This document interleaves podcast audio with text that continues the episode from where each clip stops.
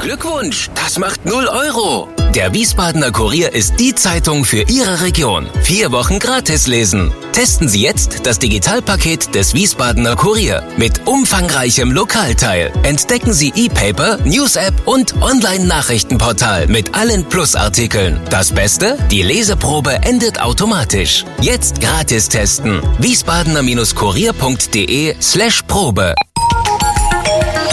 Wir sind VRM. Schröder trifft. Warum machen Sie, was Sie machen? Stefan Schröder, VRM-Chefredakteur, trifft in diesem Interview-Podcast spannende Gesprächspartner, die einen besonderen Lebenslauf, etwas Besonderes geschafft oder geschaffen haben.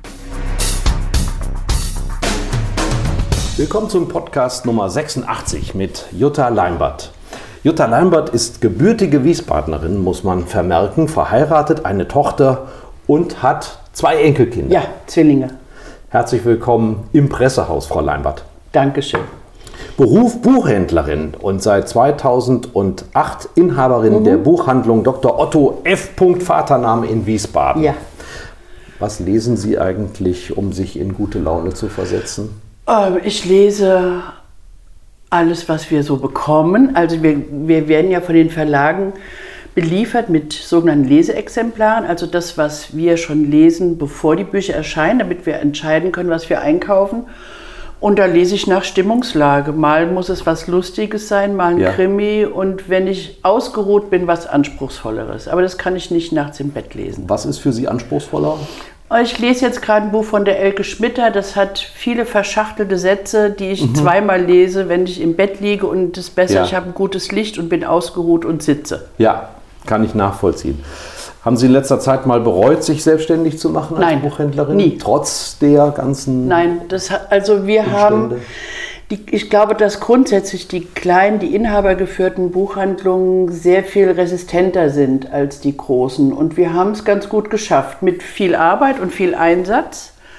Und unserem Webshop, den wir ja. vorher schon hatten, der aber jetzt deutlich mehr frequentiert wird, haben wir es ganz gut hingekriegt. Das ist ja schon eine Antwort auf meine nächste Frage. Was hat die Arbeit eigentlich verändert in der Pandemie? Sie konnten ja nicht so weitermachen wie bisher. Da, war, da stand die Tür mal ein Spalt offen, mhm. da durfte man... Heimlich zum Achso, oh Gott, habe ich jetzt was verraten. Was ähm, ist ja vorbei.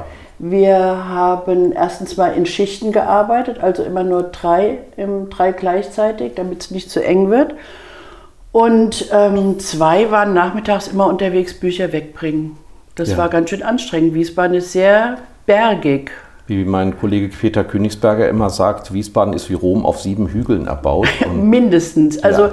ich kenne mittlerweile alle diese Treppen, die von, vom Nerotal äh, nach da oben gehen. Und Sie, haben, Sie fahren nicht Auto, Nein, Sie fahren. Ich also Sie haben sich Fuß. dann stapelweise diese Bücher dann. Ich habe mir meistens mehrere Tüten gemacht, habe mir eine Route ja. zurechtgelegt. Sind Ihre dann, Arme länger geworden? Ja, bin, bin mit dem Bus manchmal auf den höchsten Punkt und dann so ein Zickzack runtergelaufen. Aber jetzt weiß ich, wo unsere Kunden wohnen. Und konnten Sie immer zustellen oder hatten ja. die so geheime Verstecke, wo Sie die Bücher abgelegt ähm, haben? Nee, in der Regel ähm, habe ich vorher angerufen, dass wir kommen. Und ja. Was macht sowas mit dem Team? Wir waren vorher schon gut ja. ähm, eingearbeitet zusammen. Das hat eigentlich nichts, nichts weiter verändert. Wir, haben das, wir freuen uns, dass wir das gut hingekriegt haben. Wir haben viel Schokolade geschenkt bekommen und Blumen und Trinkgeld. Ja. War schon schön. Also die Kunden ähm, hat das auch näher an sie herangeführt? Auf jeden Fall. Wir hatten ja auch das große Glück, dass Amazon keine Bücher geliefert hat. Ja. Das heißt, viele Kunden, die uns noch gar nicht kannten, haben einen Lieferanten gesucht und sind über den Webshop zu uns gekommen und einige sind davon auch geblieben. Was viele nicht wissen, es ist genauso einfach bei Ihnen jetzt ein Buch zu bestellen ja. und zu bekommen wie bei Amazon. Ja. Ähm, welche, welche Wege öffnen Sie da und haben Sie jetzt vor allen Dingen noch bekannter machen können?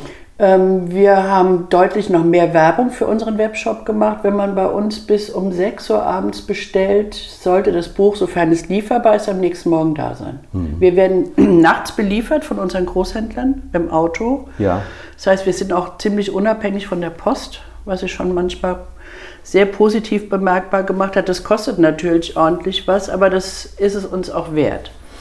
Und man kann anrufen bei Ihnen? Ja, man kann anrufen, man kann man kann äh, zur. Not auch ein Fax schicken. Ja, ja. Man kann E-Mails schicken und direkt im Shop bestellen. Und bei der Shopbestellung kann man auswählen, ob man beliefert werden will, direkt von dem Großhändler Ja. oder es im Laden abholen. Wie zufrieden sind Sie denn mit der Unterstützung durch die Regierung und andere Einrichtungen wie Also Verbände? wir hatten richtig Glück. Wir haben die Soforthilfe beantragt und die war eine Woche später da. 20.000 Euro. Boah. Wie, wie passiert sowas? Also Sie geben ein Konto an und Sie sagen, Ja, also man, man musste schon einiges ausfüllen, ähm, wie viel Angestellte, wie der Umsatz ist und so. Und dann haben wir eben das bewilligt bekommen. Viel schneller als viele andere. Ich habe da wirklich großes Glück gehabt.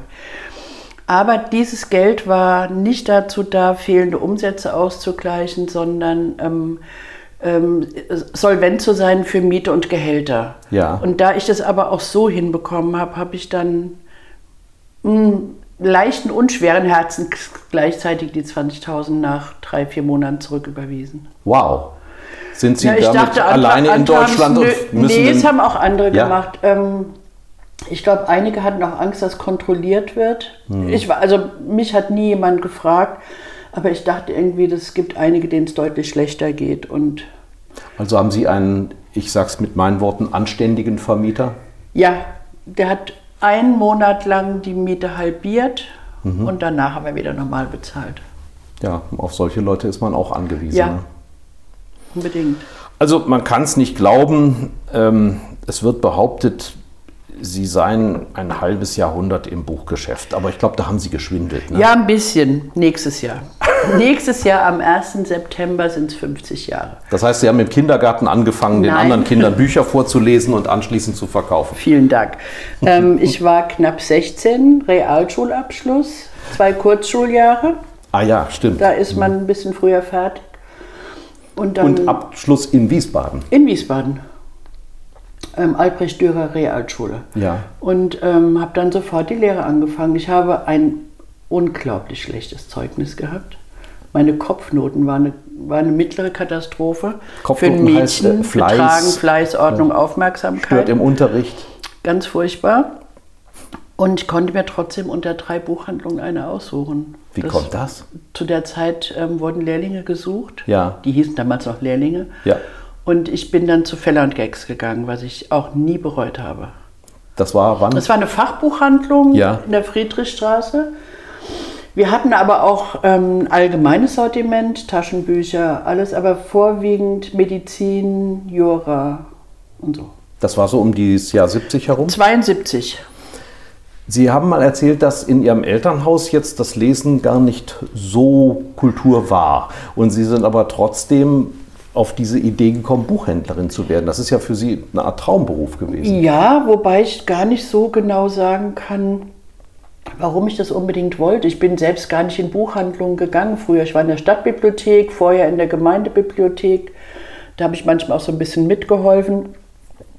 Also mein Vater hat gerne Geschichtsbücher gelesen. Meine, meine Eltern haben beide nur die Volksschule besucht und hatten, glaube ich, das Gefühl eines Defizits und haben schon ein bisschen gelesen, weil meine Mutter eher so Romane, nicht, nicht sehr anspruchsvoll und sie hatte uns aber vorgelesen immerhin. Aha. Also wir haben Märchen vorgelesen bekommen und so. Sie waren zu Hause zwei Schwestern? Wir sind fünf. fü- Oh, mhm. und Sie Fünf sind die Schwestern, ich bin die Vorletzte. fünf Schwestern. Ja, Wow, der arme Vater oder der glückliche Vater? ähm, weiß ich nicht. Keine Ahnung. Ja. Aber Sie sind ein Wiesbadener Mädchen durch und durch. Sie Ja. haben mal erzählt, Sie wohnen noch in dem Ich gleichen wohne Haus. in der Wohnung, in Ja. der ich als Kind gewohnt habe. Ja. Äh, Meine Mutter ist ähm, neun- mit 60 Jahren ausgezogen, weil ihr die Treppen zu viel waren und so. Dann habe ich die Wohnung mit meiner Tochter übernommen. Und ja, ähm, das Besondere ist, dass auch meine Großeltern alle Wiesbadener sind. Von der einen Seite, von der Seite meiner Mutter war die, deren Mutter war Zimmermädchen in einem Hotel auf der Rheinstraße und der Vater war Kellner auf dem Kur, auf dem Neroberg und im Kurhaus auch. Und von der anderen Seite waren die Großeltern haben auf der Rennbahn in Erbenheim gearbeitet. Klasse. Ja, das ist Uradel, Wiesbadener Ja. Uradel. Ich Ja. glaube, nur 40 Prozent der in Wiesbaden Wohnenden äh, sind hier geboren. Höchstens. Ja, Höchstens. das ist so selten. Mhm. So, und jetzt haben Sie in einer Zeit als Buchhändlerin begonnen, äh, die man mancherorts als goldene Zeit der, des Buchhandels bezeichnet. Also äh, es gibt sehr viele individuelle Buchhandlungen mhm. offenbar, auch in Wiesbaden. Ja. Da ähm, in den 70ern, ich habe das jetzt mal neulich mir überlegt, weil ich es gar nicht mehr so genau auf dem Schirm hatte.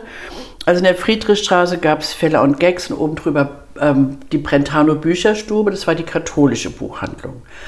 Um die Ecke gab es den Taschenbuchladen von Breuer, der war noch klein. Dann gab es noch einen Laden auf der Langstra Langgasse, den ich aber nicht mehr kenne. Also von, äh, dann gab es die Buchhandlung Staat in der Fußgängerzone, Alippi, die Kunstbuchhandlung am Kureck, ähm, Schwed am Luisenplatz, Antiquariat und Buchhandlung, die Buchhandlung Angermann, die mhm. ein Jahr älter ist als Buchhandlung Vaternamen, die haben es schon 1934 gegründet. Heute in der Mauergasse? Heute in der Mauer, die sind viermal umgezogen. Mhm. Die haben angefangen an der Burgstraße und dann wurden die ausgebombt. Also die hatten viel Pech auch, aber ähm, da hat der Sohn Hans Angermann von seinem Vater Hans Angermann den Laden übernommen und Vater nahm ja auch den von seinem Vater Dr. Otto. Mhm. Da die beiden Buchhandlungen sind erhalten geblieben und auch in gute Hände, sage ich jetzt mal, ähm, ganz unbescheiden ja. weitergegeben worden, während andere das nicht gepackt haben. Zum Beispiel Feller und Gags musste schließen, wobei es die Fachbuchhandlungen auch jetzt schwierig haben, schwer mit ja. Internet. Wenn man nicht in, äh, in der Uni-Stadt ist. Ja, ne? Buchhandlung Schwed musste zumachen. Ähm, Alippi ist von Staat übernommen worden, Staat ist von Breuer übernommen worden. Und Sie waren bei Widerspahn, das war ja auch so eine Art. Widerspahn war dann tatsächlich eine Neugründung. Ja, also ich habe mal geguckt, es sind an die elf Buchhandlungen verschwunden. Oh, ja. Also wie gesagt, Breuer ist dann, also erst hat Breuer alles geschnappt und dann sind die eingegangen. Ja. Ähm, dann gab es die Buchhandlung Alexander Horn, eine Fremdsprachenbuchhandlung.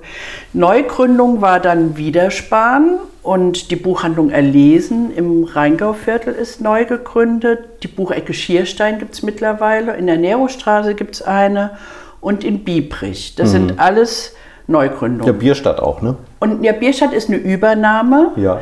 Übernahme, aber Umzug und sie hat was Eigenes draus ja. gemacht, die Vera Anna, ja. Das muss ja auch eine heiße Geschichte gewesen sein. Widerspahn hatte ja auch Kultcharakter, ne, wo Sie dann ja, hingewechselt sind. Wir hatten, wir hatten vor allem so viel Platz. Wir konnten tolle Lesungen machen. Wir hatten einen Flügel in der Buchhandlung stehen, wo auch oft Kunden mal gespielt haben, was manchmal ein bisschen störend war. Aber wir hatten wirklich ganz oft bei Lesungen auch, haben wir auch Musiker dazu gebeten ja. und wir hatten ganz großartige Lesungen, von denen viele noch erzählen. Sehr Be schön. Beispiel? C.S. Notebohm und Michel Krüger zum mhm. Beispiel.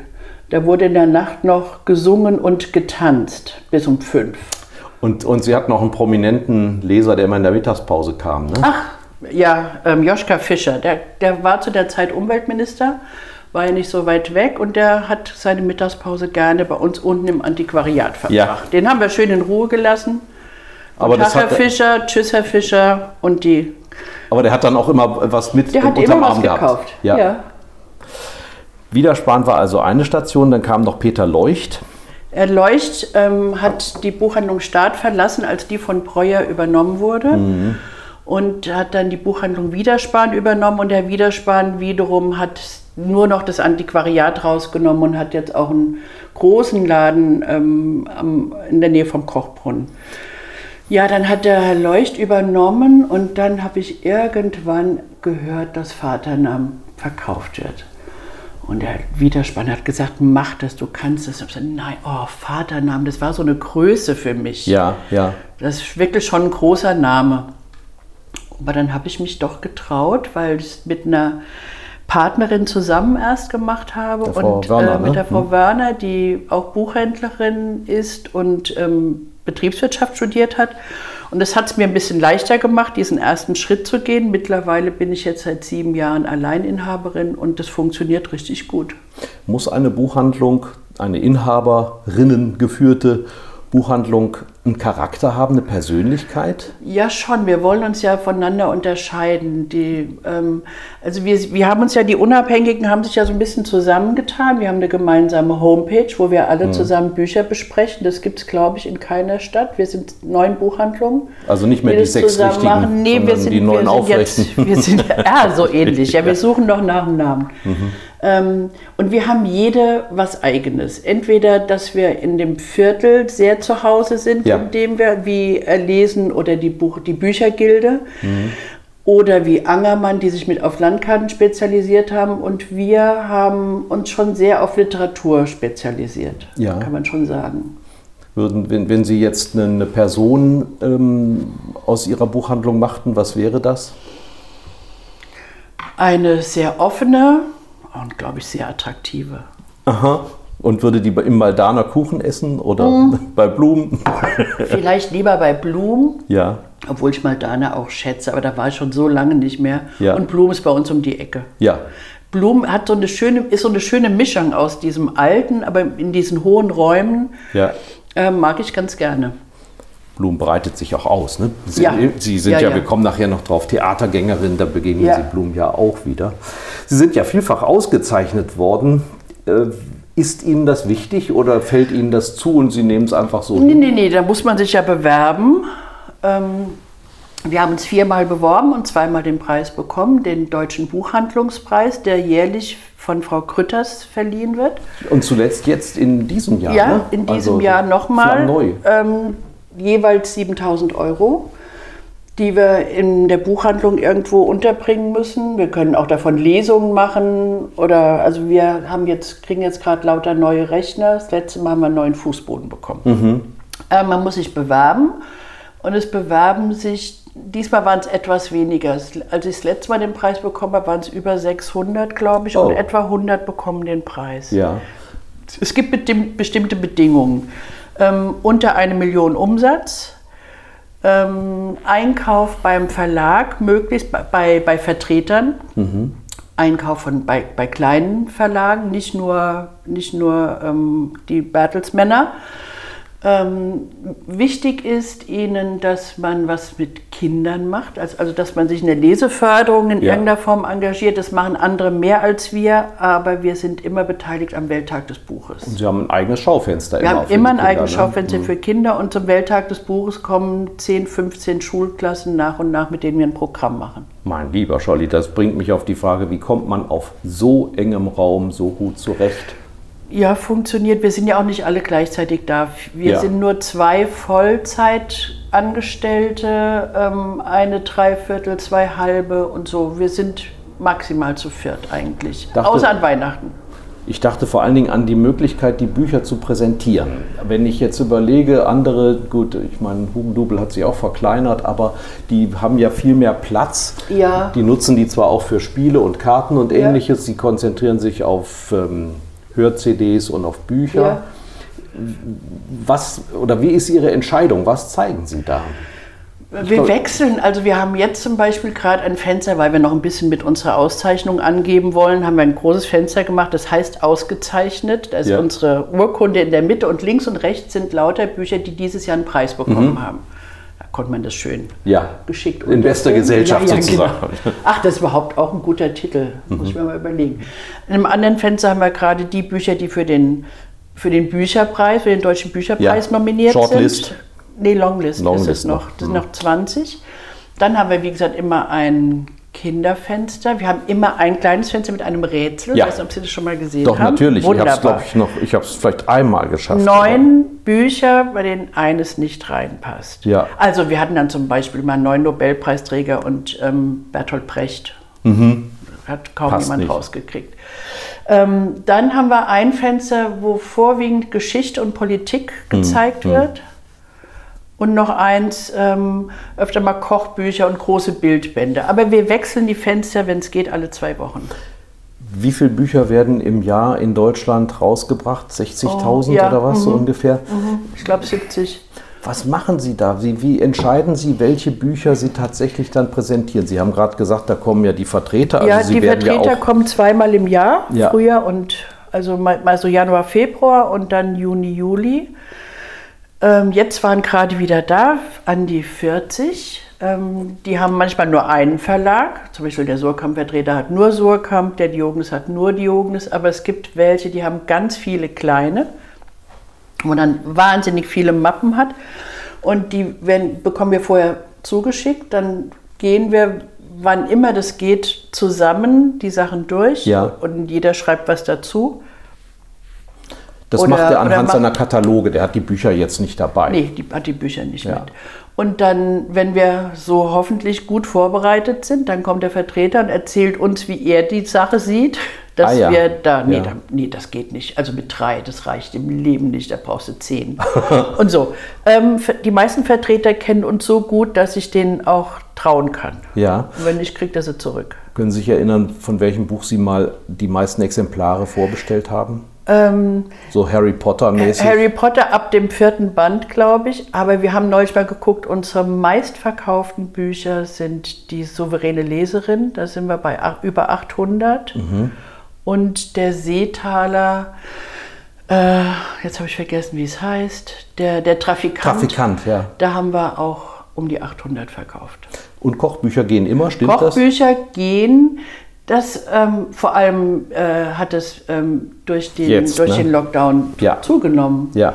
Ähm, die, man musste ja sich selbst versorgen, vorwiegend, außer, außer Pizza, Pizza hing einem ja irgendwann auch zum Hals raus. Und das haben wir gemerkt. Die Leute Ja. haben wieder mehr, Büch, mehr ähm, Kochbücher gekauft. Dann gibt es so Wellen, vegetarisch, vegan. Hm. Das wird wieder ein bisschen weniger. Aber es gibt so ein paar Köche, Otto Lengi zum Beispiel, der dieses Jerusalem-Kochbuch, wenn, wenn der was Neues Das hat, rennt. ist das sofort.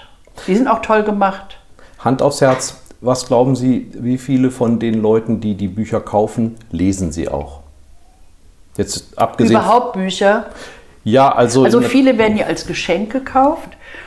Grundsätzlich glaube ich schon, dass die meisten der Bücher, die wir verkaufen, gelesen werden. Ich sehe die Kunden ja immer wieder und die erzählen dann ja. Ich frage sie meistens nicht, aber sie erzählen dann Sie, auch. Sie fragen sie nicht ab. Nein, ich frage nicht ab, das wäre furchtbar.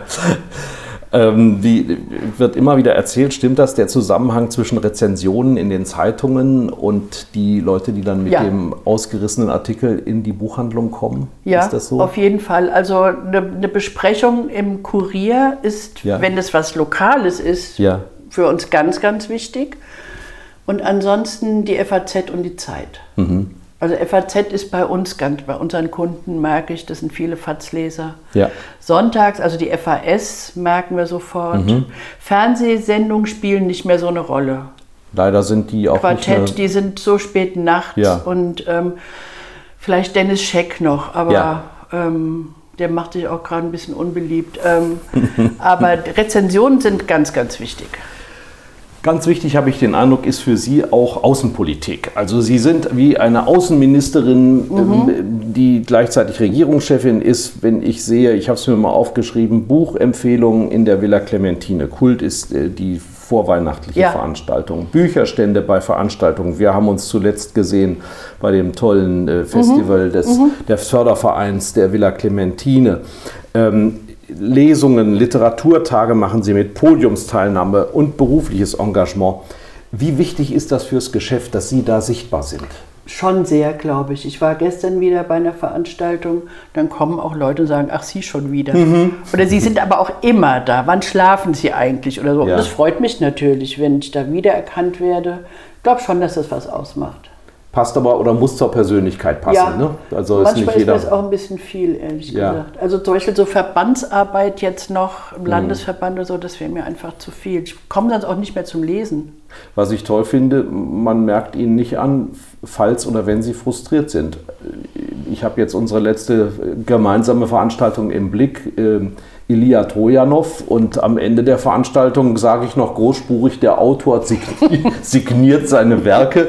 Da haben sie schon einpacken müssen, weil Ja. keiner die Werke gekauft hat. Vielleicht hatten die Ja, alle ist schon. halt, ist halt Ja. so. Das, ähm, da, gestern hatte ich auch eine Veranstaltung, da stand der Büchertisch so unglücklich, Hm. dass alle an, an mir vorbei sind, ohne mich gesehen zu haben. Das werde ich beim nächsten Mal ändern. Ja.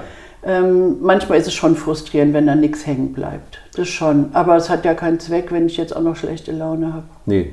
Äh, wenn, wenn die Menschen in ihre Buchhandlung kommen, ähm, haben Sie da so einen bestimmten Blick, wenn die neu sind und nicht Stammkunden, wie Sie sie einschätzen, was die jetzt, also der, der will bestimmt ein Kochbuch, Da der kann man sich ganz schön täuschen. Ja, Ja. Ähm, also wir, wir kennen wirklich sehr, sehr viele unserer Kunden. Ich habe mal behauptet, die Hälfte, vielleicht ist ein bisschen weniger. Sagen, wir, sagen, wir, sagen wir mal ein Drittel kenne ich und irgendjemand von uns weiß auch, wie die heißen. Ja. Manchmal ist es weg. Herr sowieso. ähm, genau, Äh, manchmal steht im Abholfach was unter XY. Aber ähm, ich habe mich neulich mal sehr geschämt für mich selber, weil zwei ausländische Männer in den Laden kamen, wo ich dachte, die fragen nach dem Weg oder nach dem Arzt nebenan oder und die haben nicht nur hervorragend Deutsch gesprochen, sondern haben sich für deutsche Literatur interessiert. Ja. Ich hätte es ihnen beinahe erzählt, ja. Also Gebeichtet. Das, das war wirklich, also man kann sich da sehr täuschen. Haben Sie eine Ausfragetechnik, wie Sie herausbekommen, wenn jemand sagt, also ich brauche ein Buch? Okay, Ja. das ist eigentlich normal, wenn ich in eine Dann Buchhandlung sage ich komme. meistens schon super Idee. Da sind Sie bei mir Da sind richtig. Sie bei mir richtig. Wir haben so viel, dass wir sie schon verkaufen. ähm, oft frage ich einfach, was als letztes gerne gelesen wurde. Oder Ja. ob man eher Lust auf was Leichtes hat oder sich ähm, oder ein bisschen was Gehaltvolleres. Das kann man alles abfragen. Auch ich, ich suche ein Buch für meine Tante. Ja, klar. So, Wie also, Mhm. alt? Kann die noch gut lesen? Muss man Ja. vielleicht was mit einer größeren Schrift nehmen? Was hat die für einen Humor oder sowas? Hat die Humor? Hat die überhaupt? Haben Tanten und generell Humor. Äh, ist Ihnen auch schon mal passiert, dass jemand ganz empört gekommen ist und gesagt hat, haben Sie mir völlig Ja, Käse erzählt? Ja, also es kam auch schon Kunden, die gesagt also das hat mir ja überhaupt nicht gefallen. ja. Das ist dann halt auch Geschmackssache. Hm. Aber Sie wissen umgekehrt ziemlich genau, ähm, das ist jetzt der, der ni- nimmt den neuen Mosebach Ja, oder das- die also da gibt Hermann es- oder die C Ja, da gibt ab. es, also bei, bei sowas wie Juli C., da Mhm. kann ich mit großen Stückzahlen einsteigen. Da sind wir bestimmt innerhalb von zwei, drei Monaten 40, 50 Stück los. Das geht schnell. Ist das wirklich so, dass dieser... Weil die halt auch so viel besprochen wird und die Leute reden darüber. ja, sie hat ja auch so ein Talent. Die so, reden auch untereinander darüber. Ja. Ähm, Ach so. Dann machen ja, sind ja viele in so einem Leserkreis, ganz viele. Ja, Unglaublich. Also wir haben bestimmt sieben, acht Leserkreise, die bei uns einkaufen. und dann kaufen ja immer fünf, sechs Genau. Mhm. Exemplare vom selben. Passiert Ihnen auch schon mal was, wie ich es miterlebt habe bei Hugendubel in Frankfurt, Michel Friedmann, der ja eigentlich Bücher kaufen Ja. wollte, erklärt dem Verkäufer die Welt und sagt, das müssen Sie lesen, das, und das. gibt es auch. Auch ja. versuche ich freundlich zu bleiben. Manchmal stimmt es ja vielleicht ja, sogar. ja ähm, man kann auch, man lernt, also gerade in unserem Beruf, ich lerne jeden Tag dazu. Ja. Indem jeden Tag neue Bücher kommen und neue, es neue Gespräche gibt mit Kunden, lernt man ja wirklich dazu. Aber ich lasse mir nicht gern meinen Beruf erklären. Ja. Wenn es heißt, Sie das, müssten. das Hm. müssen Sie mal an die Kasse legen. Sie glauben gar nicht, wie groß unsere Kasse sein müsste, wenn ich Aha. all das an die Kasse lege, was, ähm, Was legen was Sie denn ganz an die Kasse? wichtig. An der Kasse liegen Taschenbücher bei Ja. uns. Also direkt an der Kasse Taschenbücher, die so fürs schnellere Mitnehmen sind. Geschenkartikel. Genau, Hm. genau. Ist es frustrierend für Sie, dass, ähm, wie hat es die Chefin von Hugendubel gesagt, 95 Prozent Ihres Absatz von 5 Mit fünf, Prozent? macht sie mit 5% der Titel. Das ist bei uns anders. Ja. Bei uns geht es viel mehr in die Breite. Aber deshalb hat Hugendubel sich auch verkleinert. Die brauchen nicht so viel Fläche. Ja, Ähm, Das machen sie bundesweit, sich zu verkleinern. Die ganzen Großen verkleinern sich. Das, ähm, es, hat, es hat einfach nicht genug eingebracht.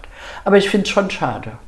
Buchpreisbindung ist für Sie eine Lebens Überlebensgarantie. Absolut. Ich bin heilfroh, dass sie gibt und gibt es auch in fast allen Nachbarländern, außer der Schweiz, glaube ich. Doch das ist ähm, wichtig, weil das auch so eine Vielfalt garantiert. Sonst ähm, würden ähm, die, die ganz, ganz großen Stapelsachen würden vielleicht billiger werden, aber der Rest würde teurer werden. Ja, und dann kauft die Das hat sich in. England und in den USA gezeigt. Finden Sie eigentlich, dass Bücher zu billig, zu teuer sind? Ähm, es wurde Zeit, dass sie ein bisschen teurer werden. Die war eine Zeit lang, hat sich da gar nichts getan. Es sollten vor allem weniger werden. Ja, Die, mittlerweile ist ja das der Papierpreis so hoch. Ich hoffe, dass es dazu führt, dass mal weniger Ja. produziert wird. Wenn wir, so, wir sortieren ja schon viel aus, aber es ist trotzdem wahnsinnig viel. Sagen Sie mal ein paar Beispiele für Bücher, die Sie für überflüssig halten. Sie müssen ja keine Titel nennen, sondern eher Ähm, Kategorien. Also ähm, Politiker, die Bücher schreiben, die sie gar nicht selbst schreiben. Ja. ähm, sind in den seltensten Fällen sind es wirklich interessante Sachen. Viele Biografien jetzt können auch, weil es halt auch so günstig geworden ist zu drucken, drucken ganz viele Leute ihre eigene Lebensgeschichte selbst. Es Ja. kommt wahnsinnig viel auf den Markt, was eigentlich mal gut hätte lektoriert werden müssen und aussortiert. Die landen aber nicht bei Ihnen, ne? Nee. Book on Demand, äh, die Ähm, gehen ja, also die, die bestellen wir dann, also Book Doch, on ja. Demand. Ja, Mhm. ganz viele, also ähm, sel- selbst so große Verlage wie Surkamp, die haben kein großes Lager mehr mit den sogenannten Backlist-Titeln. Mhm. Was da nicht so und so viel mal im Monat über den Tisch geht, wird ausverkauft und dann nur noch ähm, per Book on Demand Ah, ja. Merken wir, sehen wir, weil die ein anderes, äh, ein bisschen anderen Druck haben. Das nimmt sehr zu. Fototechnisch werden Ja. die vervielfältigt. Ja, und dann warten die bis eine bestimmte Anzahl Ja, das sind dann zehn verschiedene Titel, die gleichzeitig gedruckt werden. Jedes nur einmal. Mhm. Ich hab mir das mal, muss mir das mal anschauen. Ich weiß gar nicht, wie das. Sie haben ja so, ich nenne das jetzt mal etwas äh, salopp, eine Kramkiste äh, Ja. Mhm. vor, dem, äh, vor dem Geschäft. Wer entscheidet, wie wird entschieden, was da reinkommt? Da ist ein, habe ich einen Angestellten, der früher mal bei Montanus war und auch schon vor mir bei Vaternamen das sogenannte moderne Antiquariat betreut hat. Der kauft es ein und das macht er sehr gut. Wir haben nämlich wirklich richtig gute Sachen draußen. Ja, das fällt Viel mir nämlich auch auf. anspruchsvolles, Ja, ja. politisches und historisches. ja. Und das ist so ein guter Türöffner. Mhm. Und die Sachen sind auch nicht mehr ganz so billig. Ich war, bin dagegen, dass die 2,50 kosten. Die kosten jetzt so 7, 8, 9 Euro. Ja. Und ähm, sind aber wirklich dafür dicke, gut erhaltene, ordentliche Bücher. Ja, ja, nicht nur irgendwie fledderige Nee, Taschenbücher oder Reklamheftchen. Wobei jetzt haben wir gerade eine Kiste mit Leseexemplaren, die wir verkaufen, was wir eigentlich nicht dürfen. Ja. Die geben wir gerade gegen eine Spende ab ähm, für die von Hochwasser geschädigten Buchhandlung. Haben wir schon fast 1000 Euro zusammen. Haben Sie da Kontakt zu welchen in Ähm, dem A-Gebiet? hat, hatte ich überlegt, mache ich aber nicht. Wir machen das, äh, wir überweisen das an das Sozialwerk des, ähm, Deutsch, des Buchhandels. Ja. Und die verteilen das, die wissen das besser. Und ähm, ja, wir haben erst von der Buchhandlung aus was überwiesen und dann jetzt schon die ersten 500 aus der Kiste und Oh, die toll. zweiten 500 kommen jetzt. Wunderbar. Gut. Wir kommen zu einer Rubrik, die ist äh, aus mehreren Gründen gefürchtet. Sie heißt auf ein Wort. Man äh, soll nämlich möglichst kurz antworten auf sehr persönliche Fragen. Mhm. Sind Sie dennoch bereit, Frau Landert? Na gut, Vor was haben Sie am meisten Angst? Vor Krankheit.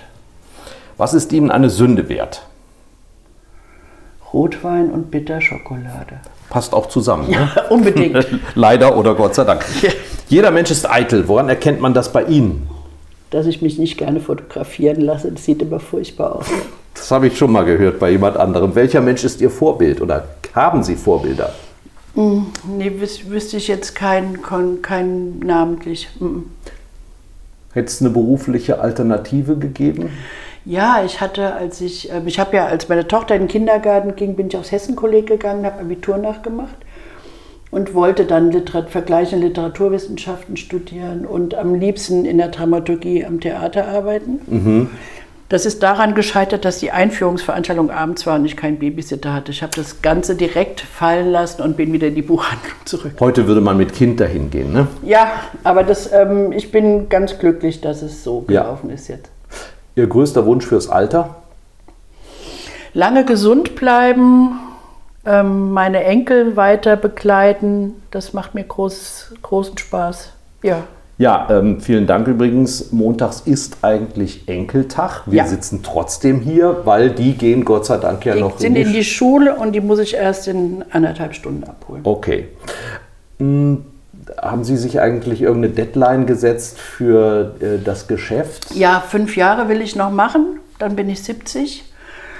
Also wenn ich die, wenn ich fünf Jahre gut hinkriege, dann glaube ich, könnte ich übergeben. Ich müsste dann allerdings noch jemanden finden, der mir von dem ich das Gefühl habe, dass es richtig gut ist. Ich habe ich hab schon das Bedürfnis, dass die Buchhandlung in dem Sinne, wie der Herr Vaternamen sie ähm, geführt hat und ich sie hoffentlich weiterführe, dass sie auch so weitergeführt wird. Also, meine Damen und Herren, wenn Sie das jetzt hören, Sie haben noch fünf Jahre Zeit, sich zu überlegen. Sie sollten aber jetzt vielleicht schon mal Ihre Aufwartung machen in der Buchhandlung Vaternamen, um zu wissen, auf was Sie sich da einlassen. Ja.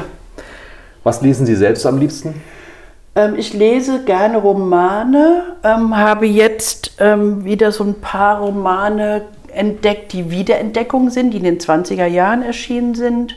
Da gibt es eine schwarze Autorin, Petri heißt sie, da habe ich auch eine Buchvorstellung beim Hessischen Rundfunk gemacht. Die hat zwei Bücher, das war die erste schwarze ähm, Schriftstellerin, die sehr erfolgreich war. Und in den USA? In den USA.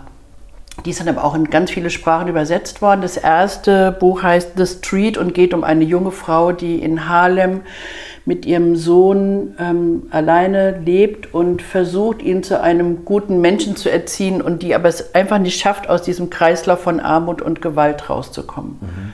Und jetzt habe ich gerade ein neues Lieblingsbuch von Nadine Schneider.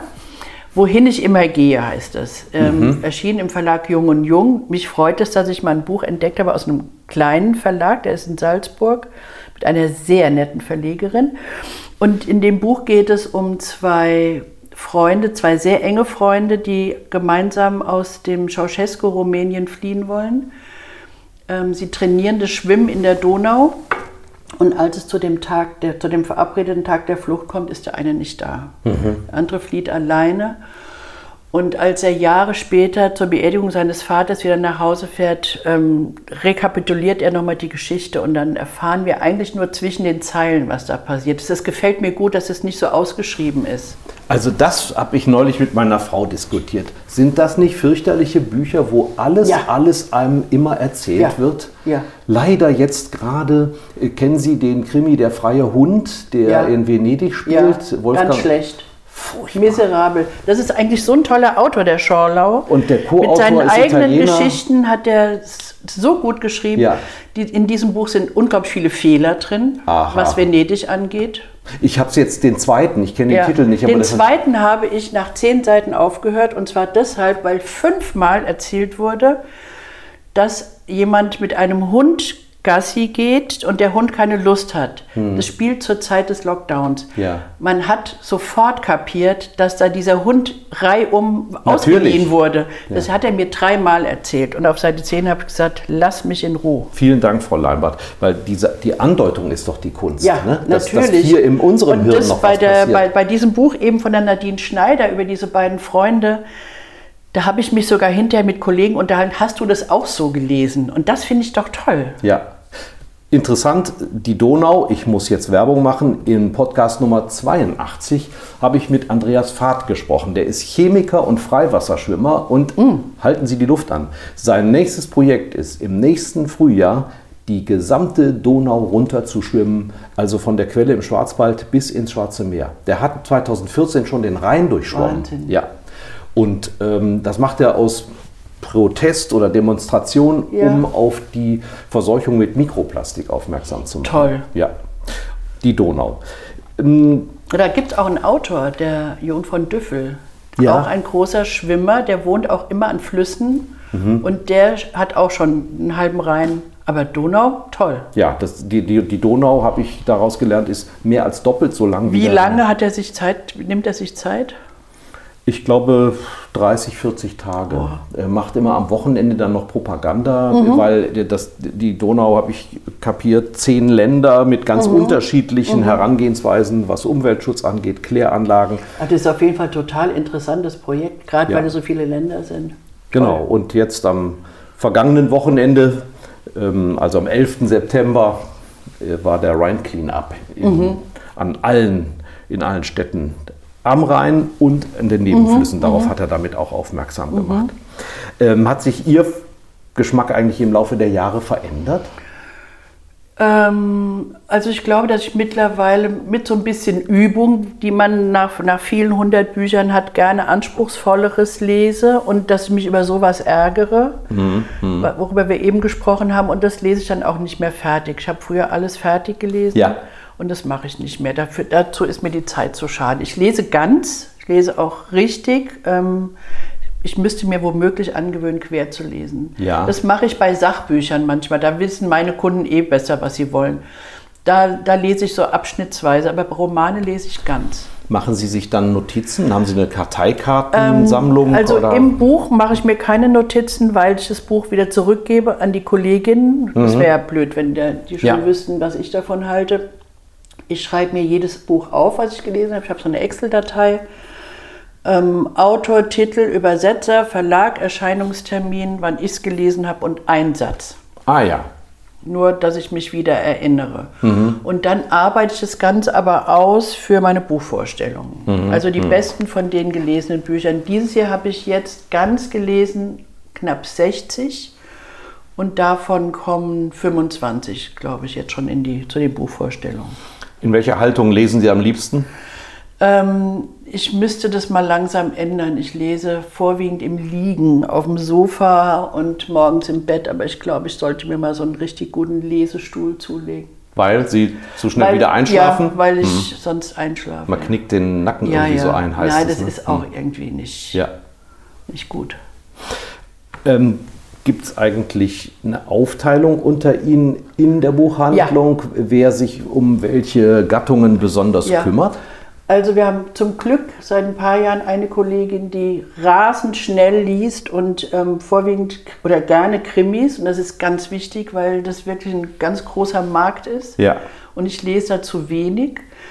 Ähm, dann haben wir zwei Kolleginnen, die sich mit dem Kinderbuch beschäftigen. Zwei, drei, die vorwiegend Romane lesen. Eine Kollegin kümmert sich noch ein bisschen um Geschichte und Politik. Die macht auch immer die Schaufenster. Ah ja. Hm. Jeder sucht sich was, oft überschneidet sich, aber ich habe auch ganz gern, dass wir nicht jetzt zu sechs das gleiche Buch lesen. Das Hm. wäre irgendwie so ein bisschen schade. Ja, natürlich, klar. Hat sich das digitale Lesen eigentlich bei Ihnen irgendwie bemerkbar gemacht? Nutzen Sie ein iPad oder ich ein Kindle immer noch oder nicht, äh, Oder, also ein Kindle schon gar nicht. Das Weil- ist ja Amazon. weil Ihre heißt Ähm, Toledo. Toledo. Tolino. ähm, ich habe einen, ich benutze ihn nicht. Ähm, ich müsste mir das mal angewöhnen, wenigstens für einen Urlaub, dass man Ja. nicht so viel mitschleppen muss. Genau. Ähm, oder auch, dass man äh, nachts, wenn man wach wird, den Ehepartner nicht vertreibt, indem man ähm, online liest.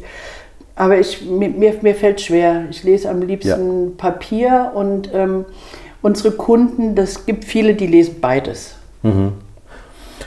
Es ist ja interessant, dass jedes Jahr bei der Buchmesse gesagt wird, also Riesentrend im Digital, aber es wird eigentlich nicht mehr das E-Book. Es wird ne? nicht mehr, Ja. glaube ich auch nicht. Und besonders schöne Bücher muss man sowieso in der Hand haben. Ja. Und ähm, bei den Bilderbüchern, bei den Kindern ist es zum Glück auch noch so. Die gibt es sicher auch ähm, elektronisch, aber Ganz trauriges Kapitel. Was machen Sie mit Büchern, die Sie nicht mehr brauchen oder die Sie aussortieren müssen, weil Ihr Platz. Also wenn reicht? wir einkaufen beim Verlag, äh, beim, beim Vertreter, dann haben wir die Möglichkeit, einen bestimmten Anteil der Bücher, die sich nicht verkauft haben, zurückzuschicken. Ach ja.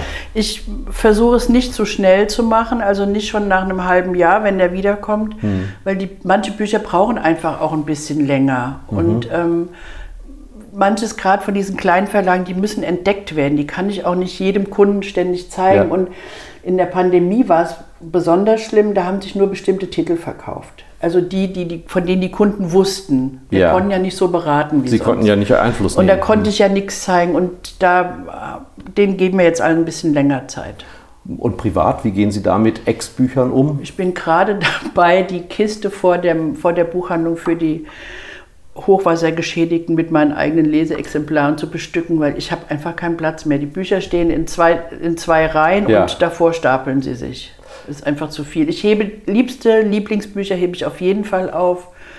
Vieles an Nachschlagewerken oder Sachbüchern und alles andere geht zurück. Also die Leseexemplare jetzt, die ich kriege, Ja. wenn es ein Krimi ist, den gebe ich zurück, dann liest dann eine andere Kollegin, das geht einmal rund. Dann sind Sie schon mal los. Dann brauche den brauche ich nicht aufheben. Was, was ist so ein Liebling, eine Lieblingsbuchkategorie? Geht das eher in die Klassiker oder? Ja, auch, aber auch, ähm, ich habe eben gerade in einem Buchjournal gelesen ähm, von Capu, Leon und Louise. Ähm, das war so ein das war so ein Lieblingsbuch, eine, eine, eine Liebesgeschichte in der Geschichte. Einfach, das sind so Erzähler, die ich auch toll finde. Ich habe gesehen, es gibt von einigen Erzählern Eva Menasse, da habe ich alles. Und Ja. das behalte ich auch alles. Oder Capu habe ich auch alles. Und ja, so. Sind Sie Sammlerin generell? Nee. Sonst nicht. Was halten Sie von Bücherschränken, diesen öffentlichen? Ja, gut. Ja. Gut, wenn sie nicht als Müllablage benutzt Ja. werden, weil viele stellen dann ihren, ihren uralten Brockhaus rein, wo zwei Bände fehlen und das ist wirklich Hm. Der schade. blockiert den Schrank. So- Sowas müsste gepflegt werden. Da müsste Ja. irgendjemand zuständig sein, der aussortiert und dann zur Not halt auch den Papiermüll damit ähm, füllt. Sie haben ja gerade von Hugendubel erzählt, auch andere große Buchhandelsketten arbeiten ja viel mehr mit Nebengeschäft. Also Ja. äh, Spiele, Ja. Karten, ja, Geschenkartikel. Sie haben außer den Hörbüchern, die ja eigentlich Mhm. originär mit dazugehören, sonst sowas kaum. Ne? Vielleicht noch ein paar Gar Karten. nicht, ja, Postkarten und äh, wir haben in der Pandemie angefangen, ein paar mehr Kinderspiele zu haben. Puzzle vor allem. Es wurde furchtbar lief. viel gepuzzelt. Ja. Gab auch zum Teil kaum noch welche, die das machen wir. Und jetzt habe ich, also viele Kollegen machen unglaublich viel mit sogenannten Non-Books, aber dafür braucht man Platz. und ich, eben. ich habe wenig Platz zu verschenken, äh, wegzugeben. Aber wir haben jetzt einen Händler ein, aus den Niederlanden entdeckt, der hat so besonders schöne Notizbücher. Ah ja. Da wollen Aha. wir jetzt mal wieder einen Versuch machen. Haben wir immer mal schon gemacht, aber eigentlich sage ich, wir sind eine Buchhandlung. Und man glaubt es ja kaum, wenn man das alles jetzt hört. Sie können sich auch noch Hobbys und Leidenschaften leisten, Mhm. in, in die Sie Zeit investieren. Ich sage nur Italien. Ja. in zwei Wochen. Aha, wie oft sind Sie dort im Jahr? Äh, zweimal im Jahr, einmal kurz, einmal, wenn ich, also jetzt zwei Wochen, das habe ich selten. Ja. Also meistens zehn Tage, einmal eine Woche und einmal zehn Tage. Und ist da die, die Leidenschaft, ganz Italien im Laufe der Zeit Ja. kennenzulernen? Oder haben Sie Nee. bestimmte Vorlieben, die Sie immer wieder ansteuern? Ja, es gibt bestimmte Ecken, die ich besonders, äh, die wir besonders mögen. Ähm, Apulien zum Beispiel. Da fahren Sie also mit ganz Ihrem im Mann Süden. zusammen Wir fahren, fahren mit meinem Mann zusammen. Da wir aber jetzt im Moment nicht fliegen wollten, ähm, wird es jetzt der Norden mit dem Iseo-See Mhm. Und ähm, ja, so ein paar kleinere. Also lieber auf dem Land als in der Stadt. Zumal im Sommer. Also Florenz und Mailand im Sommer ist eine Katastrophe, brauche Ja. ich nicht. Ich hatte jetzt Pisa in der Hinsicht. Oh. Nein, danke. Ja, aber das Einzige, was ich jetzt, die einzige Ausnahme war letztes Jahr Venedig, da war es Ja. zwar auch heiß, aber das war so leer und so toll, das musste ich mir gönnen. Das Ja, war absolut. einfach nur ein verlängertes Wochenende, aber das war wirklich super. Sprechen Sie Italienisch? Oh, extrem wenig. Also die Speisekarte. Speisekarte, Speisekarte aber da auch Details. Hat sich das, äh, die Leidenschaft auch auf das Lesen ausgewirkt? Also Ja. lesen Sie besonders gerne Ich- Bücher, die sich mit Italien Ja, befassen? schon. Da gibt es ein paar, die, die ich so in den letzten Jahren entdeckt habe, die auch gerade so in Apulien spielen, was so eine bisschen arg karge und ärmliche Ja. Gegend war vor allem. Ja, das lese ich schon gerne.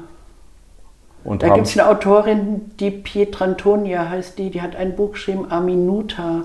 Das ist so eine großartige Geschichte von einem Mädchen, die von ihrer Familie weggegeben wurde zu reicheren Verwandten und das aber nicht weiß. Sie so. lebt in dem Glauben, dass sie bei ihren Eltern ist, am Meer und wird eines Tages ohne jeden Kommentar ins Auto gesetzt und zu ihrer wirklichen Familie Oh, in die Berge verfrachtet. Ähm, die Verhältnisse sind mehr als prekär. Sie muss mit einer Schwester in einem Bett liegen und wie sie da wieder rauskommt, ist einfach eine tolle Geschichte. Und dann haben Sie ja, äh, wie wir gerade schon erwähnt haben, die Enkel. Ja. Und mit denen unternehmen Sie auch einiges. Ja. Exkursionen. Äh, und wie haben Sie es geschafft, die fürs Museum zu begeistern? Naja, die naturwissenschaftliche Sammlung hier ist einfach großartig. Ja. Und also egal, die, also die Sonderausstellung Eiszeit war spitze und jetzt die Kristalle auch. Aber wir gehen auch immer wieder nach oben und gucken Ja. nach dem Eisbär und dem Braunbär. Wie es denen geht. Die Kinder, das erste, was die Kinder auf Englisch gelernt haben, war Please don't touch. Mhm. Das kommt nämlich, wenn die Erwachsenen immer dran fassen. Ja. Mhm. Die Kinder machen das gar nicht. Die hätten auch viel zu viel Respekt, glaube ich. Ja, und dann diese nach Farben geordneten Exponate, das ist einfach super Käfer, schön ja. gemacht. Ganz Ja. toll. Und dann haben Sie noch die Oper und vor allen Dingen das Ja. Theater als Leidenschaft. Wie ist das? Ich freue mich, wenn es wieder losgeht. Da habe ich schon ganz früh angefangen. Ähm, als ich noch in die Schule ging, sind Freundinnen lieber ins Big Apple gegangen und haben mir ihre, ihre Theaterkarten gegeben. Nein. Und dann habe ich denen hinterher erzählt, weißt, wie es war und dann sind wir alle nach Hause gegangen. Bin, Weihnachtsmärchen, bin, bin sehr war, früh. Weihnachtsmärchen war auch so eine ähm, Tradition da, schon? Ja, aber nicht so jedes Jahr. Das war eher selten. Aber ich habe, seit ich 14, 15 bin, bin ich ins Schauspiel gegangen. Oper habe ich ein bisschen später entdeckt, aber dafür ist sie mir jetzt umso lieber. Wir haben Urlaub gemacht in einem Ort, der hieß Torre del Lago Puccini. Mhm, Kenne ich. Weil das, da bin ich mal furchtbar verstochen worden. Echt? Ja. Von Mücken? Ja. Oder von ja, Italienern? Mücken. Nein, von, von Mücken. Der ist schön. Ja. Mhm. Also der, das ist in der Nähe von Pisa, ne? Ja, genau. Mhm. Ähm, Lieblingsoper auch Puccini oder? Ähm, eher Mozart oder Händel. Mhm. Also ich bin großer ähm, Fan von Barockmusik und Händelopern habe ich in der letzten Zeit alles, was in der Nähe war, gesehen. Frankfurt hat tolle Aufführungen gehabt mit mhm. drei, vier Countertenören und so großartig. Profitiert man eigentlich auch für den, für den Beruf von diesen auch die Augen offen zu halten ist immer gut, glaube ich. Also ja. so ein, unser Beruf hat ja sehr viel Aktuelles, bringt ja sehr viel Aktuelles immer mit sich, mit den, mit den aktuellen Büchern. Und da ist es nicht verkehrt. Ich gucke fast jeden Tag Kulturzeit und habe schon das Gefühl, dass ich damit ganz gut informiert bin. Ja. Vor allen Dingen in Wiesbaden trifft man ja immer dieselben Leute bei solchen Veranstaltungen. Das ist ja fast Kundenpflege, oder? Das auch, das stimmt, ja. Manche sagen schon, sie hätten auch eigentlich jetzt gerade noch einen Büchertisch oder sie hätten mir mein Buch mitbringen ja, können. Genau, ja, genau, in der Handtasche sozusagen. Genau. Also Empfehlungen von Romanen haben wir schon gehabt. Gibt es auch ein Sachbuch, was Ihnen spontan geholfen jetzt, hat? Ja, Florian Illies 1913. Ein ja, klar. großartiges Buch. Ja. Ich weiß nicht, wie oft ich das schon gelesen habe. Ja.